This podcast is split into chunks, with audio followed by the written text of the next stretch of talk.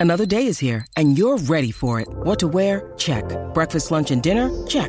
Planning for what's next and how to save for it? That's where Bank of America can help.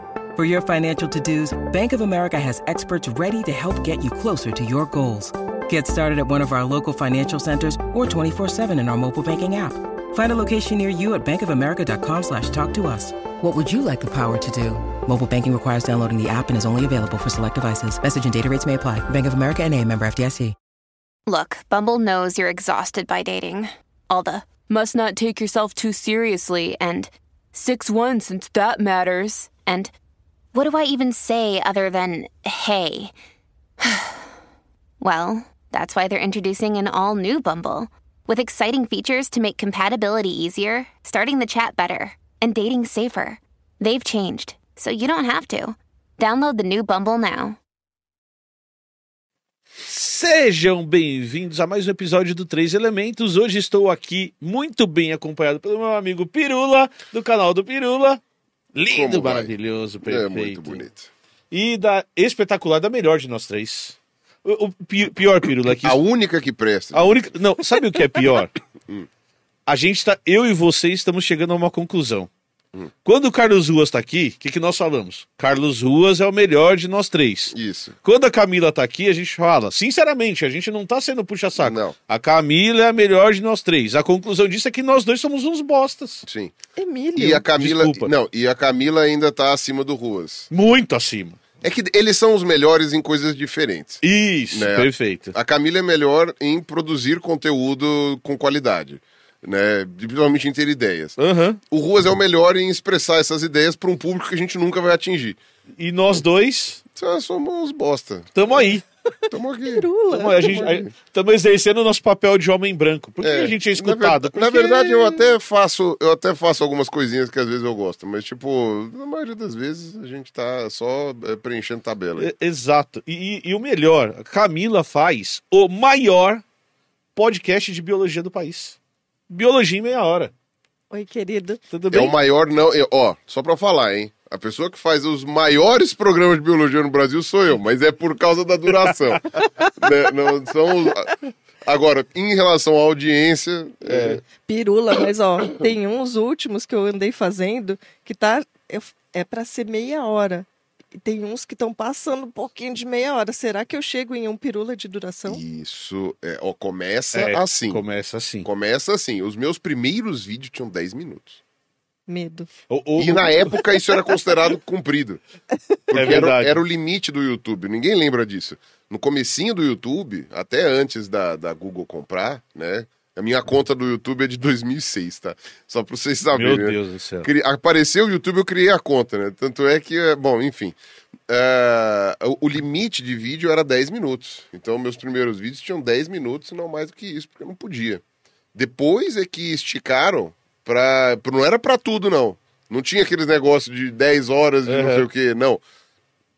Esticaram pra meia hora, eu acho, e depois liberaram. Mas você tinha que ter o canal é, monetizado para poder postar vídeo com mais de 10 minutos. E se você tomasse strike, Você perdia teu, esse- é isso, o teu primeiro penalidade, só por um mês, você não podia postar vídeo com mais de 10 minutos. Era uma coisa bem assim, restrição de tempo. O público dela agora quer chamar o canal dela de biologia em pelo menos meia hora. Pode ser mais. Mais ou menos 15. Não sei qual que, qual que é o nome que ela vai colocar no programa agora. Isso é bi- bi- biologia em meia hora a mais. Exato. né? Plus. É, É, uma, é uma. É, o último episódio teve 45 minutos. é isso. É, começa Abriu assim. a porta do inferno que não deveria ter aberto. Você sabe, é, é, tipo, a resposta pra isso é isso! É isso! É, não tem jeito. Então vamos lá, bora. Vamos começar o nosso assunto de hoje. Eu fiquei muito contente que a minha teoria do, ti- do- teoria do design gambiarra tá fazendo sucesso nas internet.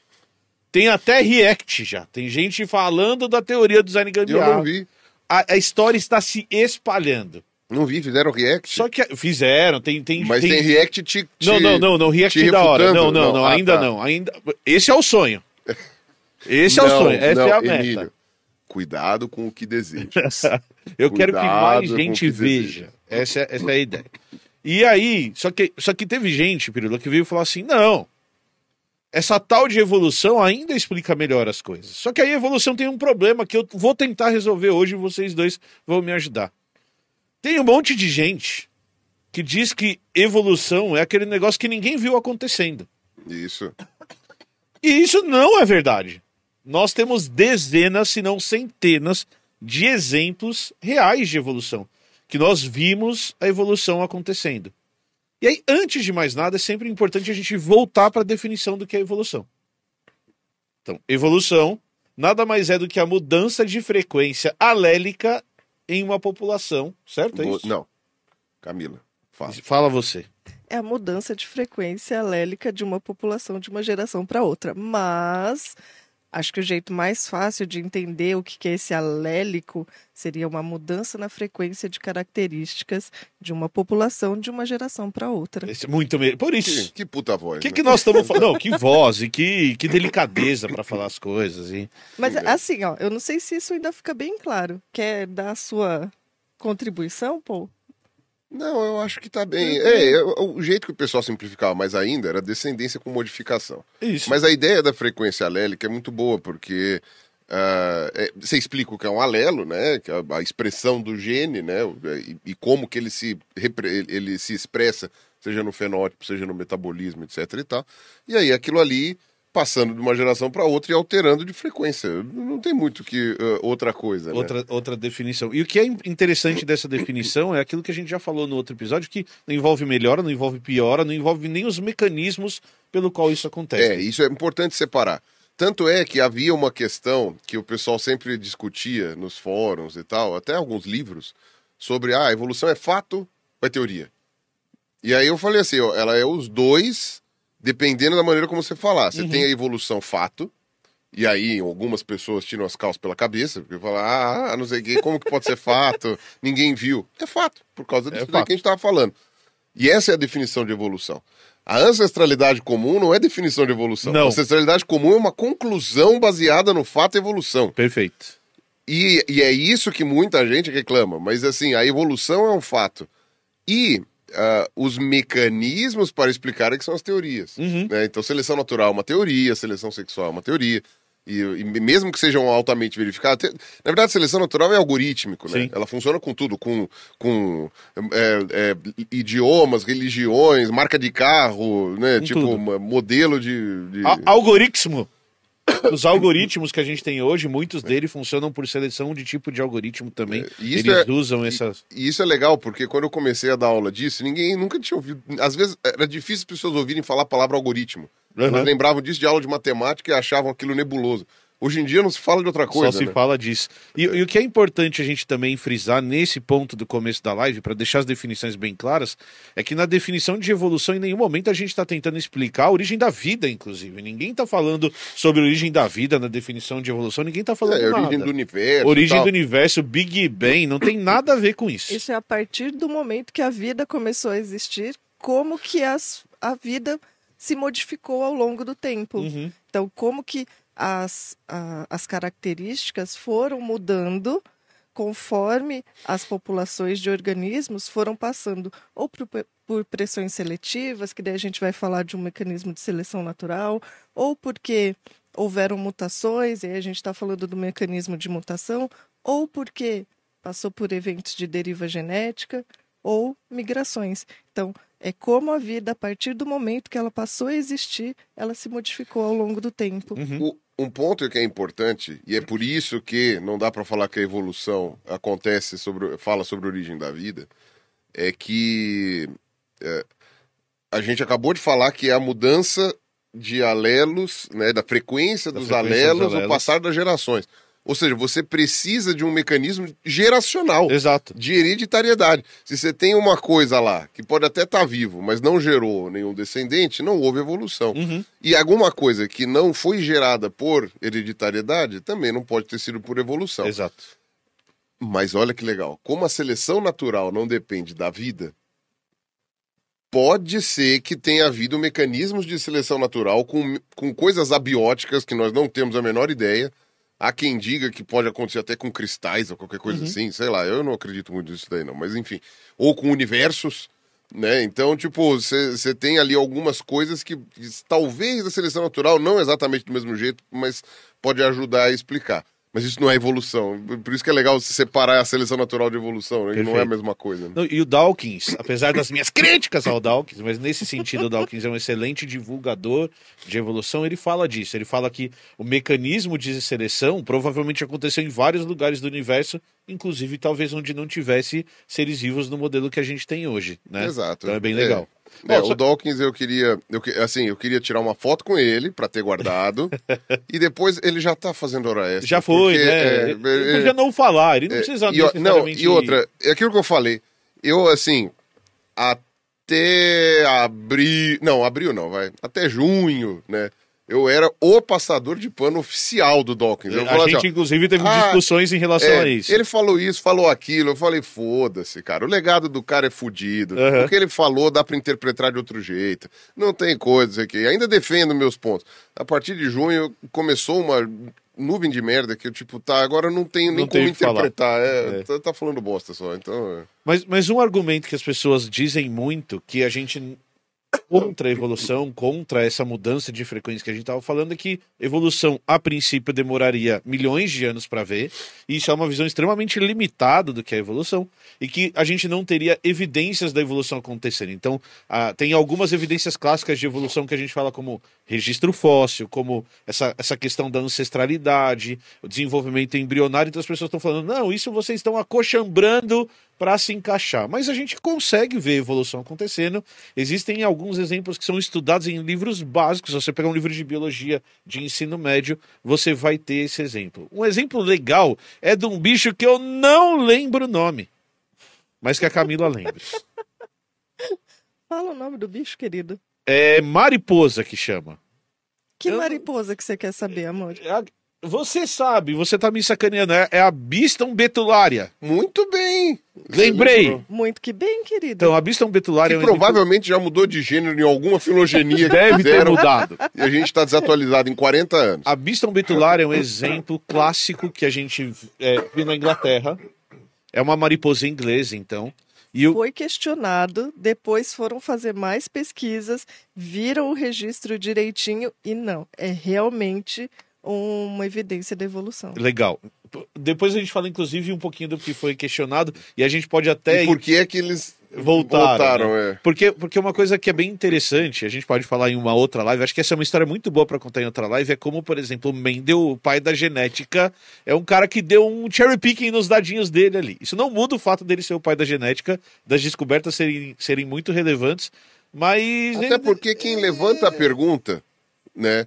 ah, levantou a pergunta. Exato. Isso não muda. Não muda. Não muda. Exato. Então, o Mendel pode até ter respondido de um jeito errado, mas a pergunta, A pergunta foi era feita boa. E a, e a maneira. E ele deu um insight. Claro. Então, mesmo que você faça errado, né? Ou dê uma coxambrada para provar teu ponto, né? ah, o método que, que ele foi feito a partir ali daquilo, né? É, é dele. É. Isso não muda. Voltando à Biston betulária, esse bicho, ele tem uma variação, como todos os seres vivos vão ter no, no planeta, tem uma variação natural. Então, parte desses animais são claros, tem as asas claras, então são, são mariposas de asa clara, como vocês conseguem ver na tela que a gente está colocando agora. E parte dessas borboletas, dessas mariposas, na verdade, elas têm a asa escura. E isso é uma variação que a gente encontra, e do mesmo jeito que a gente encontra em altura na gente, do mesmo jeito que a gente encontra em A, tudo. a gente também Em tem de variação de, de, de preto e branco. De é. preto e branco. É a de- mesma de- coisa que a mariposa. É a mesma coisa é. da mariposa, exatamente. E aí o, o que se observava é pré-revolução industrial, e aí esses dados são bem legais porque ingleses são loucos por duas coisas: passarinho e brabuleta. Eu ia falar que eles também são loucos por pesquisas sobre comportamento sexual em pessoas. Também, É, eles que, então tipo, são três. Toda, todos os estudos que a gente vê, não sei o quê, uma pesquisa feita pelos Os ingleses, eles são malucos. mais uma, né? Eu, só- eu- eu acho que você deve andar pelas cidades inglesas, tem o pessoal com as plaquinhas, assim, Exato. tipo, você não Eu quer fazer, excuse me, excuse me, você não quer uma pesquisa? Cerveja também, mas eu acho que a sociedade. Não, de- mas ele, a, a- a Irlanda, É, a, a ganha. Irlanda A falou Alemanha assim, ganha. What do you think? uh, This, the beer, the beer, of the beer? Tipo, é, os caras... É, mas é legal porque você pega dados extremamente confiáveis da Associação de Ornitologia, que existe desde o século XVII, e os caras eles identificavam os bichos já num nível muito específico e de borboleta também. Então tem dados confiáveis para essas coisas. Então, quando você olha essa população de mariposas antes da Revolução Industrial, você tinha uma predominância das mariposas de, de asa clara. Por quê? Qual que é a explicação que, se- que a gente vê até hoje? Porque no lugar que essas mariposas vivem, as plantas, as árvores que tem nesse local, têm troncos claros. Mas você sabe por quê, né? Não, não sei. É Explique. cobertura de líquen. É Isso, por causa líquen. da cobertura dos líquens. Eu, sabe, eu O líquen, pra quem não sabe, né? A Camila vai explicar. Não, pode É. explicar. Não, o líquen, na verdade, ele é uma, um exemplo de mutualismo, Mutualismo, que, a mutualismo gente- que você tinha falado no outro vídeo. No outro vídeo. É um mutualismo obrigatório. É uma, uma alga, né, no caso, né, uma planta... É porque, assim, alga e planta é a mesma coisa, né? As pessoas, às vezes, separam porque um é aquático, outro não. Elas já pularam ali de, De grupo. de grupo A verdade é vezes. que são... É uma plantinha. Cara, faz fotossíntese, é multicelular? É, é aquilo. E mesmo Uhum. que fosse unicelular, Unicelular. também entra nessa. Enfim, e um fungo. É uma, é uma mescla entre os dois, em que um dá o substrato ali, né, de fixação, e também uma parte de captação ali de comida, tal, não sei o quê, da, quimiossíntese lá do fungo, e a alga faz a fotossíntese, então ela absorve ali a, a coisa que produz mais energia, né, e faz essa coisa. Então, tipo, foi um mecanismo de simbiose que aconteceu. E aí ele vai é, se espalhando, né, na forma de umas... É como se fosse uma casca, né, uma coisa assim. Vocês com certeza já viram líquens em Uhum. E a gente vai lugares. colocar na tela para vocês verem também. Exato. E ele, em linhas gerais, é branco, Uhum. né? É claro, no caso, né? É um verde clarinho. É um verde clarinho. É, por causa das algas, né? Quando você vai ver, isso está disperso no mundo No todo, mundo né? todo. Você tem isso daí aqui no Brasil também e tal, mas nessas florestas inglesas, que eu não me lembro, é floresta, não é floresta decídua, é aquelas florestas temperada de latifoliada, eu acho. Uhum, eu acho que é. É, que é as- aquelas Agora que... não lembro. Aquelas, não, é, não é decídua não, é, é É decídua. decíduo. É floresta decídua, não é, é conífera, essas coisas Não, assim. não é uma floresta, de- não é uma floresta de conífero, é uma floresta decídua, aquelas que perdem É o, é o as bosque, folhinhas. bosque dos vinténs. Isso, né? é o Tipo, bosque- é- exato. Ah, não fala do bosque dos vinténs. É, é, exatamente isso. isso. É aquela... E só, só para explicar, as Que florestas. coisa triste. Que- Quem não conhece os animais do Bosque dos Vinténs, não É horrível, procure. é tá inteiro no YouTube. Eu vi É já. Eu É tá maravilhoso. É maravilhoso. É maravilhoso. É maravilhoso. Mas é pra você assistir com o lenço do lado. É bom a gente explicar que florestas decíduas são aquelas que perdem as folhas durante o inverno. Então, se você pega aquelas florestas de pinheiro, como elas são, elas são preparadas, as espécies estão preparadas para viver no frio, elas não vão perder as folhas. Mas você tem alguns tipos de floresta que vão perder. E aí, como esse líquen ele era claro, quando a borboleta clara pousa no, no tronco da árvore, você tem uma camuflagem dessa borboleta. Então, ela fica escondidinha ali. Os- Até, as, até as, as ranhurinhas as lá. ranhurinhas, são- as beiradinhas da asa, inclusive, são para essa Porque ela não é camuflagem. totalmente branca, ela tem Isso. uns pontinhos escuros, então isso ajudava na camuflagem. E aí essa era uma forma tão comum, tão comum na época, que ele, é, ela é a Biston betulária típica. Ah, tá, perfeito. Porque ela, ela era o tipo daquela borboleta e o tipo. outro era a variação. E aí, vamos puxar para os alelos? Você tem a informação para produzir uma asa que tenha uma, uma pigmentação ali clara e escura, Uhum. distribuída de uma maneira a simular o- uma. De uma maneira a simular, não, mas distribuída de uma maneira que, por seleção, simula a, a, a cobertura de líquen das árvores. Então você tem a informação no DNA para Uhum. fazer claro e escuro. Ela está ali. A mudança de frequência dos alelos é até esperada. Claro. É, é, é assim, seria estranho se não houvesse, né, que alguém nascesse com o troço invertido ou com uma, um- é, uma duplicação na parte de, de fazer a cor mais escura e menos clara. Então, tipo, é só para voltar para a definição que a Camila deu, para mostrar como que há uma correlação com o gene, assim, e Claro. isso às vezes falta no livro escola. Né? Explicando essas coisas. As escuras, quando pousavam no tronco da árvore, elas ficavam muito visíveis. Então, não é que nascia mais clara ou nascia mais escura. É que a taxa de predação era diferencial. Os passarinhos que comem essas borboletas enxergavam mais as escuras e comiam mais as escuras, fazendo com que as claras fossem mais frequentes, aumentasse a frequência. Só que aí, em 1800 e Guaraná com rolha, começa a acontecer um negócio chamado Revolução Industrial. Então, olha que interessante. O ser humano começa a fazer o quê? Começa a queimar carvão, queimar petróleo.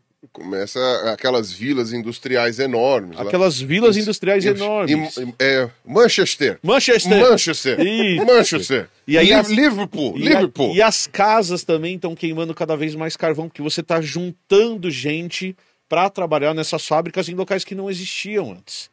A quantidade de carvão na atmosfera, de poeira, de pó, era tão grande que os troncos das árvores que eram claros, eles se tornam escuros, eles ficam escurecidos com, com não a, só a não, fuligem. E não só isso. O, bom, tinha o, o, o Fog, O Fog londrino, também, também. que era É. famoso naqueles livros do Sherlock Holmes. Tal, o Fog nada mais era do que uma poluição É. absurda.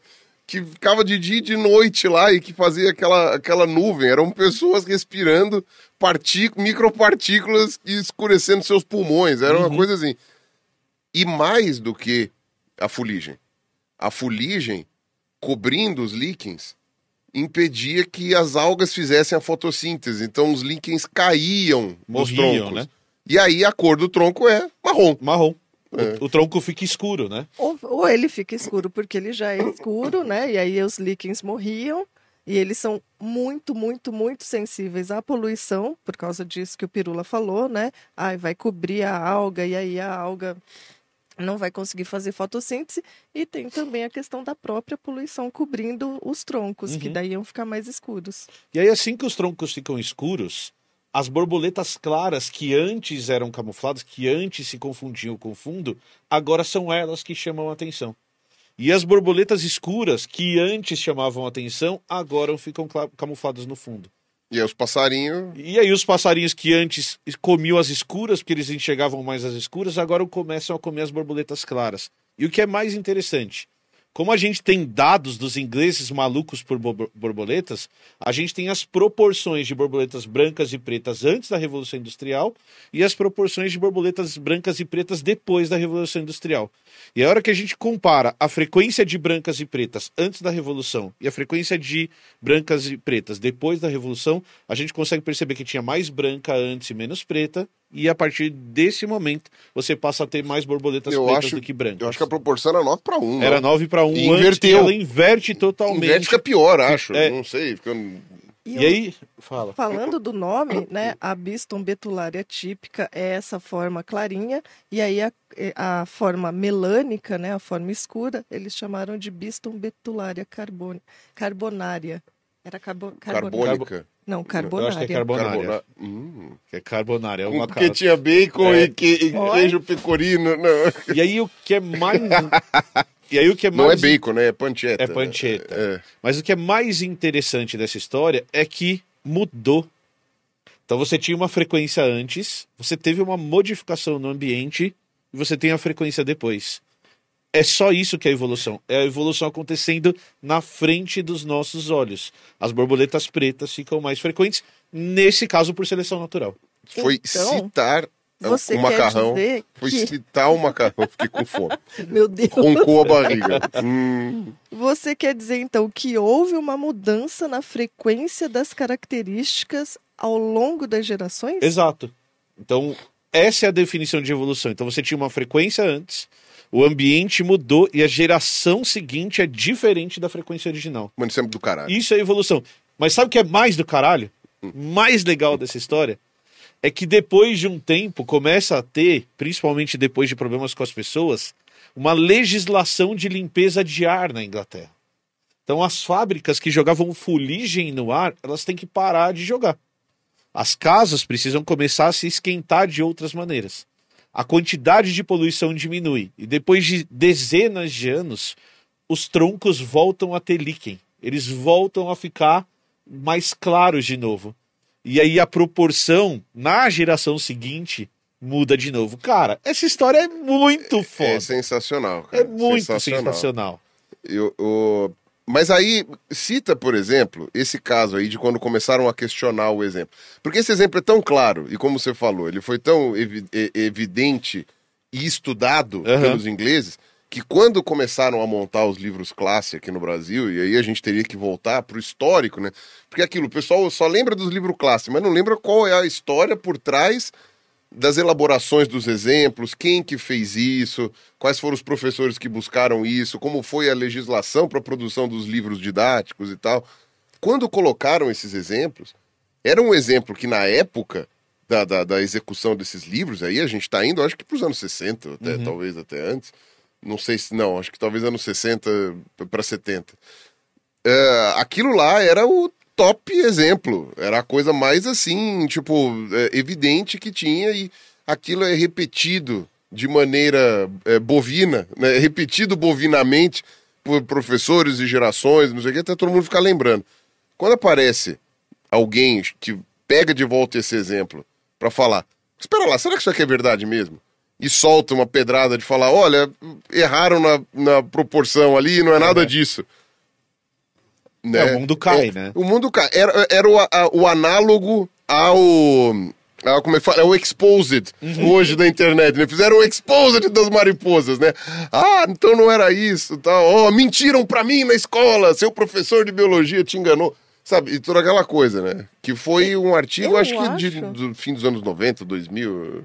Eu, eu, eu não lembro direito, mas eu acho que quando isso aconteceu, o autor, né, que, é, que comenta desse da evolução da Biston betulária, é, ele ainda estava vivo, então criticam os dados dele. Ele fica assim, meu Deus, como? Uhum. E aí eu depois talvez a gente é, veja direito, mas se eu me lembro bem, ele fica muito abalado com isso, tentando provar que ele estava certo, e só depois é que vão conseguir provar que tem todo esse registro, como você falou, como tem toda essa. é, como as, as pessoas costumam é, anotar, fazer anotações da frequência das, dos avistamentos, então eles conseguem provar mais tarde que sim, estava certo, que ocorre mesmo, que ocorreu isso naquele período e que era bem claro que era um efeito ah, da poluição por causa da Revolução Industrial. E a- até porque esse mecanismo de legislação ele começou a gerar efeitos na volta dos líquens já mais ou menos mais perto da gente do que de lá, né? Perfeito. Então, eh, se não me engano, uma das comprovações de que o cara tinha razão, ou de que, tá, mesmo que os dados dele tivessem algum problema, foi seleção natural e ponto. Né? Foi justamente o efeito Foi a reverso. volta, foi a Foi volta. a reversão, né? Você chegava e falava assim, tá, você até pode questionar que foi a poluição, mas agora que acabou a poluição, voltou. Então, qual, qual é a sua, a é sua sua desculpa agora, agora? hein? Onde está seu Deus agora? Mas isso é uma coisa importante da gente dizer quando a gente fala de ciência. E, e as pessoas que, que assistem, que, que nos assistem, têm que começar a perceber isso. A maioria dos cientistas ficam muito felizes quando isso é um mecanismo da ciência, tá? Quando pegam alguma hipótese ou algum trabalho e esse trabalho tem problemas. Por quê? Porque a ciência ela tem um mecanismo. Eu assisti uma palestra uma vez de um amigo meu que ele falava que a navalha ela ia se corrigindo Ah, que a sim. ciência tinha mecanismos Esse que é ia legal. limando a navalha de novo e que mesmo que você tivesse errinhos ali, a ciência por si só desenvolveu mecanismos e pensou em mecanismos. E aí aqui a ciência não a entidade, a filosofia da ciência, as pessoas que pensam como a ciência tem que ser feita, desenvolveram mecanismos para que isso não acontecesse. E Então, pode assim, ó, demorar 100 anos. e pode demorar 100 anos. Poderia ser que alguém chegasse nesse exemplo e falasse: gente, olha aqui, esses dados aqui não são reais. E tá tudo bem para a ciência, que bom. Então vamos para outro exemplo, vamos para outros passos. Mas o que eu acho é, interessante é a gente perceber essa capacidade da ciência. E nesse exemplo as coisas se confirmam. É um exemplo tão didático que eu ficaria triste se ele não se comprovasse, mas a gente tem evidências hoje de que ele é comprovado.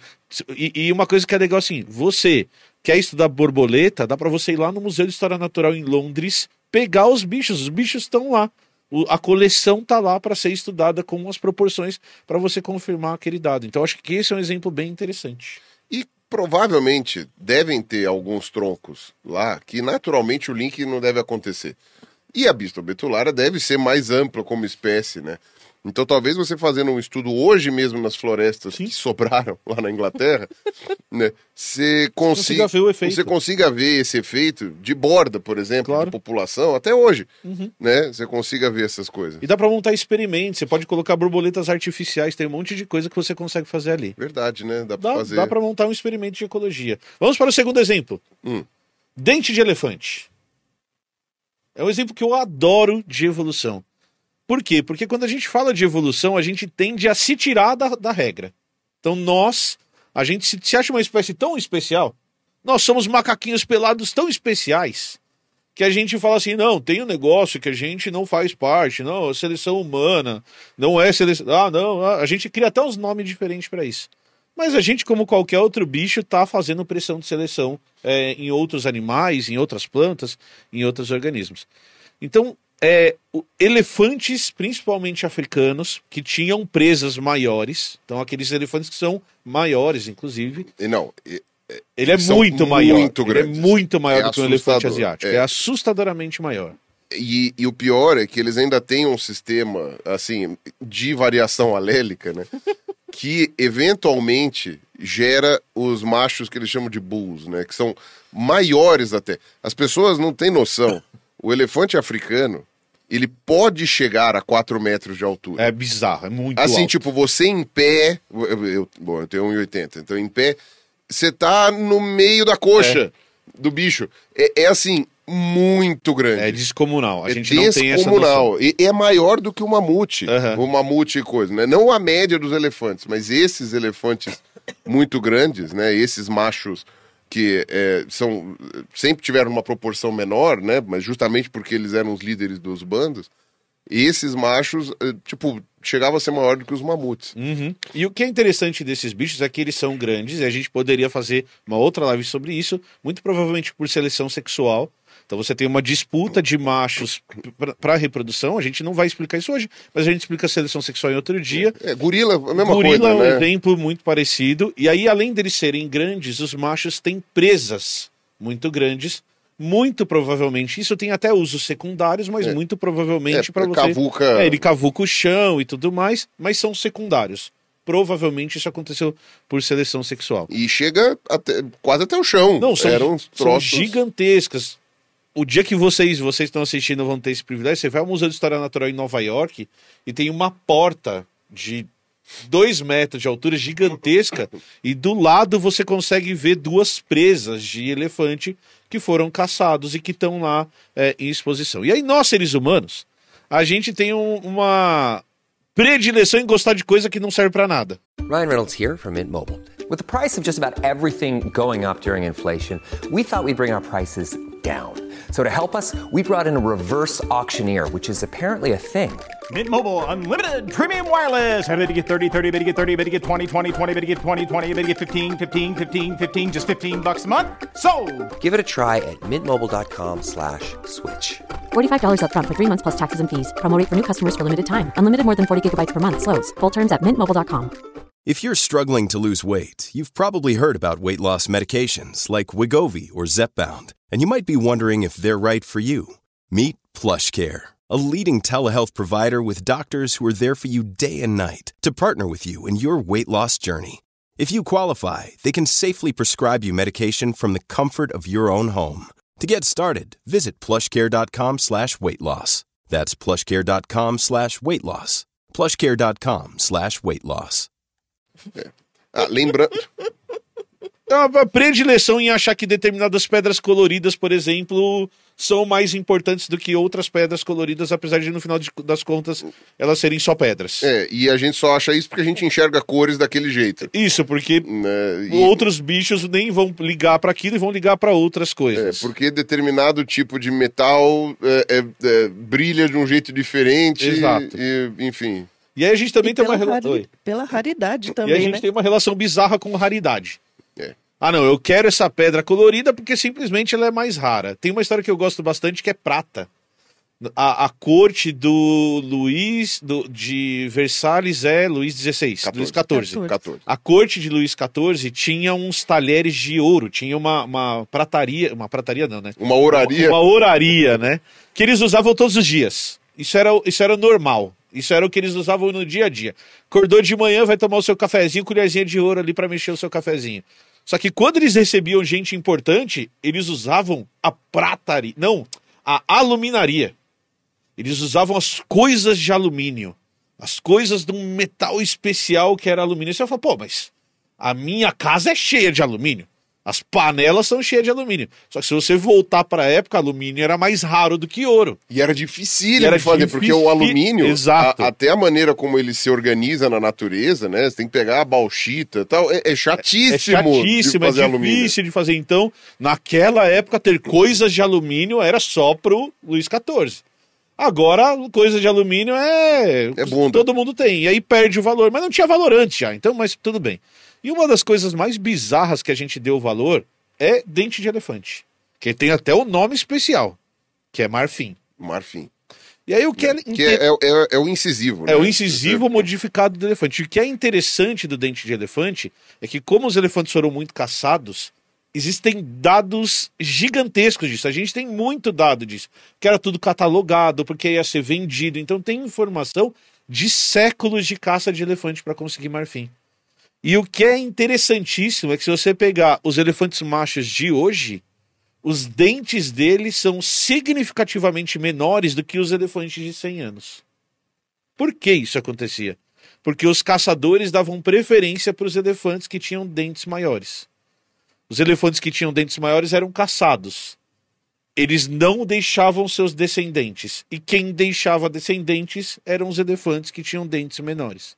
É, e, e quando eles deixavam descendentes, eram também os que tinham dentes maiores. Então, Que iam ser caçados rapidamente mesmo também. que o- esses de dentão fossem mortos, mas já tivessem filhos, os filhos iam ser caçados de algum jeito depois, né? Então, Mas eles podiam ter deixado até mais descendentes se eles ficassem vivos. Então eles lógico, é. deixavam menos descendentes, provavelmente, do que os que tinham dentinhos pequenos, menores e tinham uma vida mais longa e podiam Exato. deixar mais descendentes. Não, e outra, e, e mesmo que você deixe um monte de descendente, se eles matam teus filhos, Não- Não adianta não nada. adianta nada. E aí o que é interessante, de novo, evolução. Evolução é mudança de frequência de uma característica. Então, se você volta a 150 anos, dente grande era tinha a frequência de 15%, e você pega hoje, ele tem a frequência de 5%, mudou a frequência. Mudou a frequência por uma pressão de predação. É evolução acontecendo na sua cara. Tá acontecendo, a gente tá vendo acontecendo. E tem uma coisa É legal desse negócio dos elefantes. Legal não, é trágico, mas uma coisa Interessante. interessante, interessante dos elefantes, como você falou, frequência de presa grande e pequena sempre houve entre os machos de elefante, só que ela era maior. E foi legal você ter colocado 15%, porque ela nunca foi maioria Não, não foi. por causa dessa proporção, que inclusive é parecida com a do gorila, que nem a gente falou, né? Alguns machos desenvolviam isso e tal.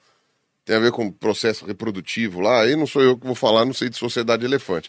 Mas eh, hoje a proporção de machos de dentes grandes, ela é tão pequena que eu lembro de ter lido uma reportagem recente dizendo que na África inteira, em todos os lugares em que ocorre o elefante africano, né, fizeram a catalogação tal, na África inteira, talvez só existam mais seis desses elefantes gigantescos de 4 metros de altura que eu tava falando para vocês E que vão ter presas grandes. seis. Eu não tô falando de coisa. Então a frequência. Tudo bem, tem alguns que têm presa grande que não chegam a ser desse tamanho.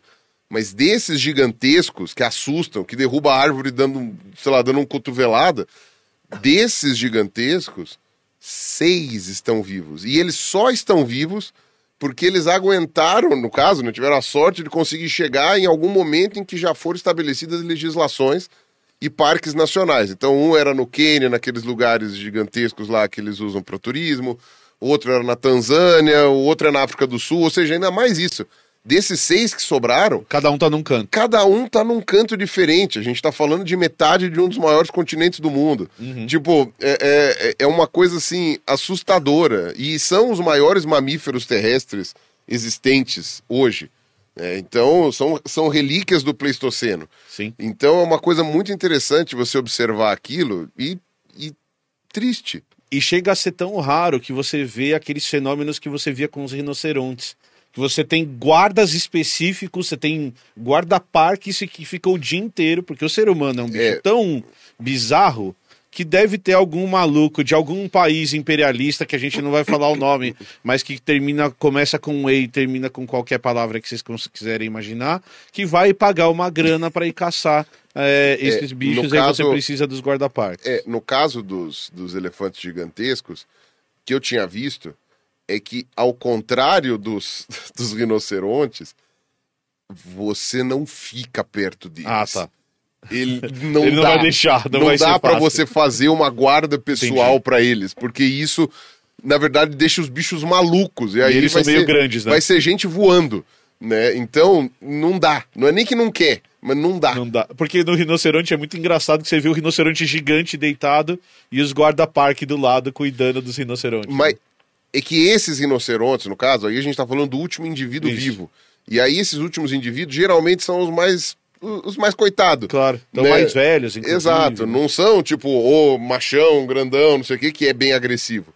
No caso dos elefantes, a população de elefantes, apesar de, de, tá, de ser pequena hoje em dia, ela não está em redução franca por causa das medidas de proteção e tal, e porque justamente esses bichos com marfim menor não são tão buscados para caça. O pessoal usa para caça esportiva, mas agora é para tirar selfie. Né? Então você tem esses Uhum. Não negócios. é pelo marfim, né? Não é mais pelo proibida a marfim.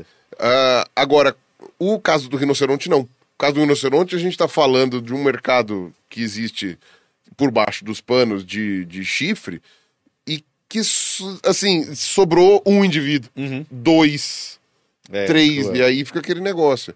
E a gente pode discutir depois o que motiva essa venda desses chifres e tal, não sei o quê. Mas, enfim, a gente... Vamos para o nosso último exemplo rapidinho? Vamos lá. Camila me mandou um artigo essa semana muito cruel. Saiu um artigo essa semana mostrando que a guerra no Sudão vai gerar o surgimento de bactérias super resistentes. E esse é um exemplo de evolução que te afeta a hora que você está assistindo, você que está assistindo a live. Por quê? Porque um dos problemas que nós temos, um problema que nós tínhamos até o começo do século XX, é que a gente morria de dor de dente. Então, dente infeccionou, bactéria se espalhou, a gente não tinha um mecanismo para tratar as bactérias, a gente não tinha um remédio para tratar bactérias. Essa bactéria poderia se espalhar pelo seu corpo e você poderia morrer disso. Ou você poderia bater o dedinho e isso virar uma inflamação.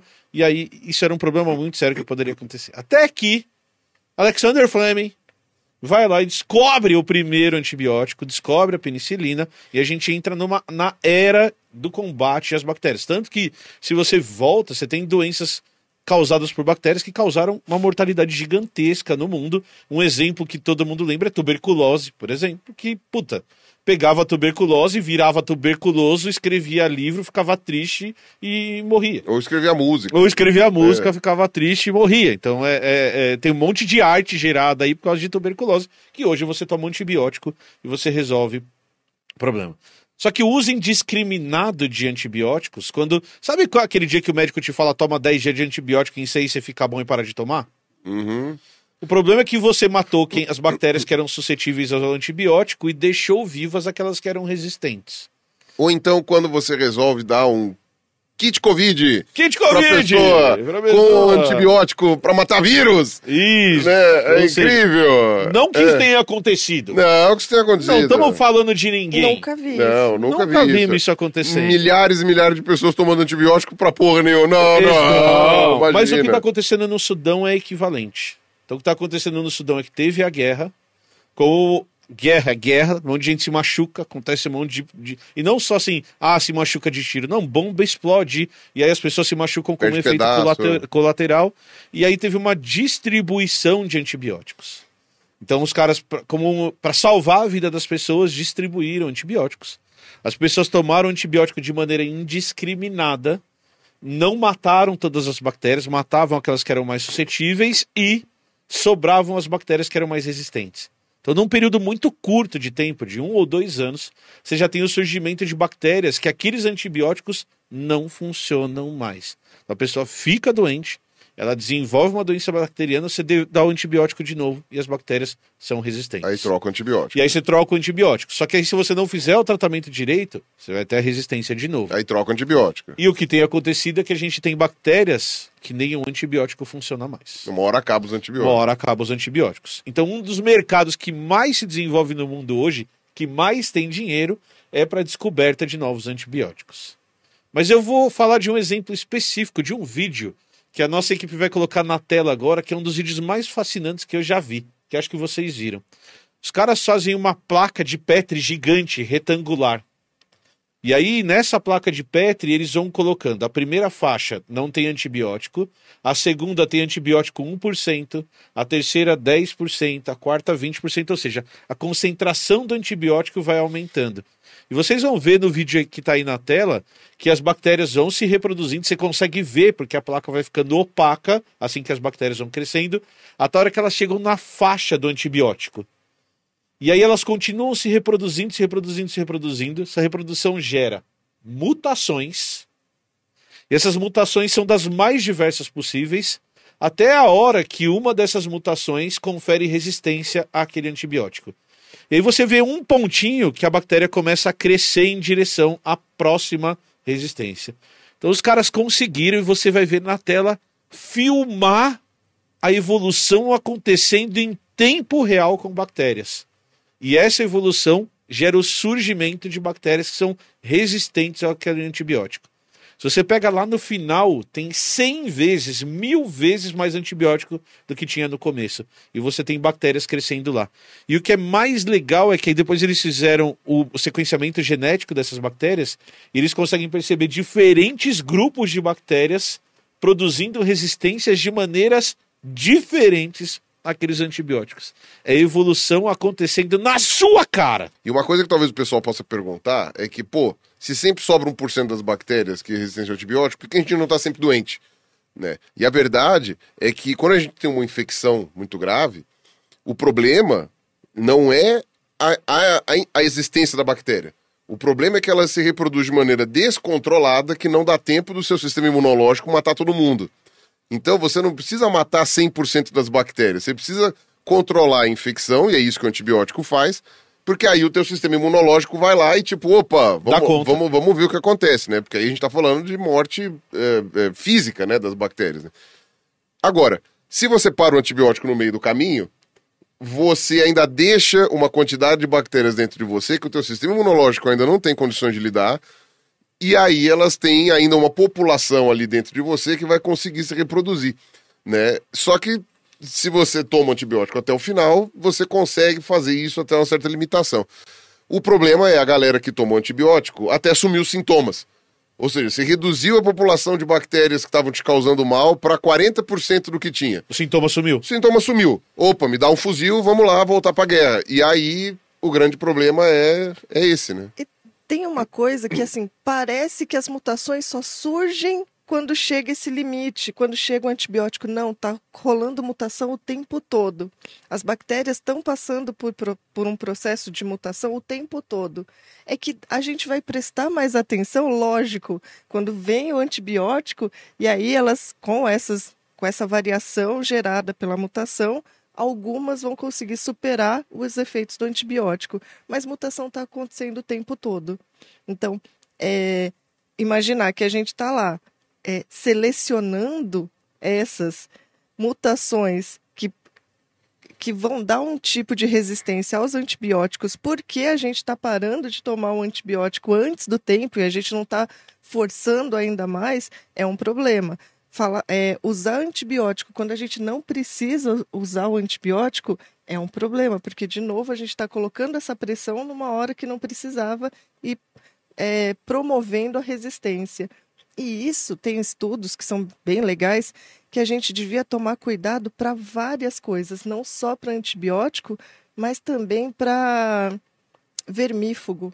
Que a gente devia usar o vermífugo só quando a gente realmente sabe qual é o verme que a gente tem, ou se a gente tem. E não é para. Então quer dizer que se você espalha vermífugo para população antibiótico. E antibiótico junto para tratar uma doença que não é causada nem por bactéria nem por verme, você pode estar gerando um problema de saúde pública? Não. Não, não acredito. Não, não. É impressionante. Não acredito.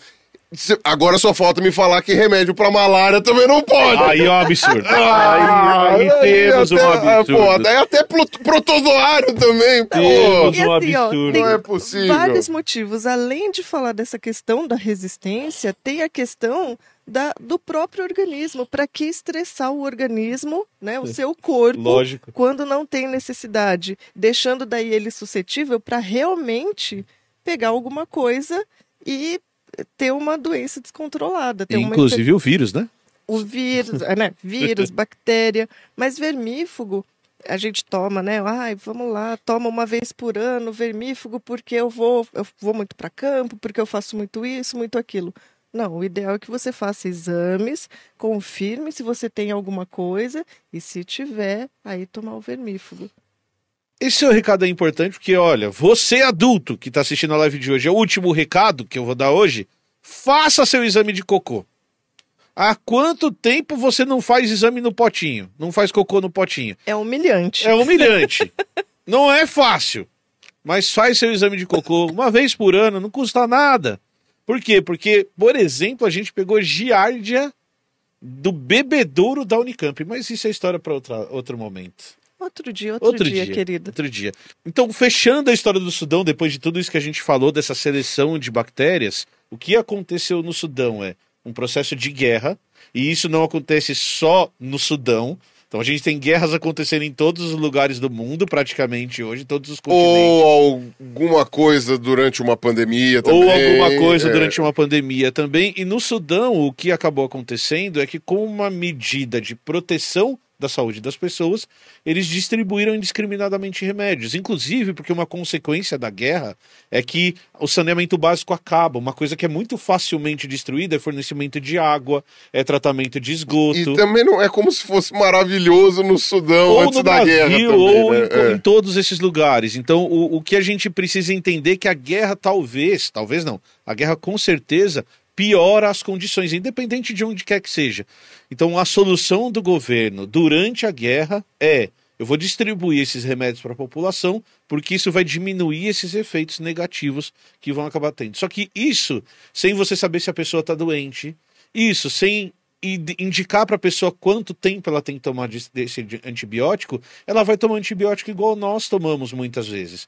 Pô, eu tô com uma dor de garganta, eu vou pegar e vou tomar o remédio, a hora que a dor passar eu vou parar de tomar.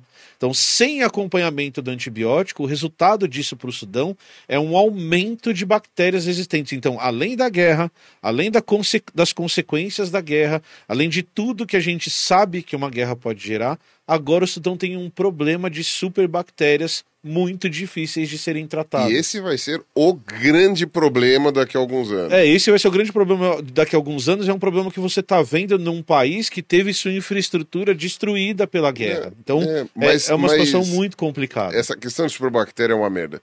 Ó, uh, vai começar a mesma coisa que acontece com desemprego, percepção de desemprego. Em determinado momento, todo mundo vai conhecer pelo menos uma pessoa que teve ou morreu de superbactéria. Uhum. Aí, daqui a pouco, né, vai a pessoa aumentando. vai, vai aumentando a proporção. Conhece duas, conhece três. Até um determinado momento em que uma pessoa próxima ou teve e passou problemas ou morreu de superbactéria. E em determinado momento, várias pessoas vão ter superbactéria. Isso será a celeuma do, do, dos próximos anos. A Eu vou celeuma. te dar a solução para esse problema. Hum. Uma solução muito relevante para esse problema. Hum. Investimento público em pesquisa, depois a gente fala mais disso. Puxa vida, não? Gênio. Não é uma boa solução? Eu sou Gênio, um gênio. gênio. Eu sou um gênio. Gente, Mas e aí? Então, quer dizer, vemos a evolução a olho nu. então, quando falarem para vocês que evolução não acontece, que evolução demora milhões de anos para acontecer, nós demos três exemplos aqui e a gente poderia fazer mais dez programas com exemplos de evolução acontecendo num tempo curto de tempo que a gente consegue perceber, inclusive que a gente experimentalmente consegue replicar.